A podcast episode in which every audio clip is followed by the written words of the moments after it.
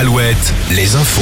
Morgane Juvin, bonjour. Bonjour Arnaud, bonjour à tous. Le contrôle technique obligatoire des deux roues, une législation qui ne fait pas l'unanimité.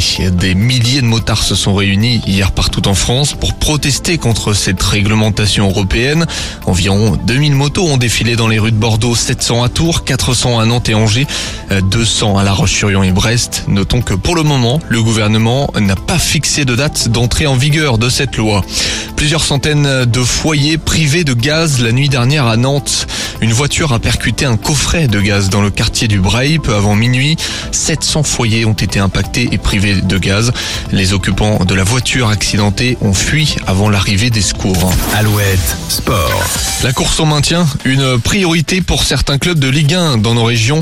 À une semaine d'une finale de Coupe de France, le FC Nantes reçoit 3 cet après-midi, un match capital pour le maintien. Les Canaries qui fêtaient leurs 80 ans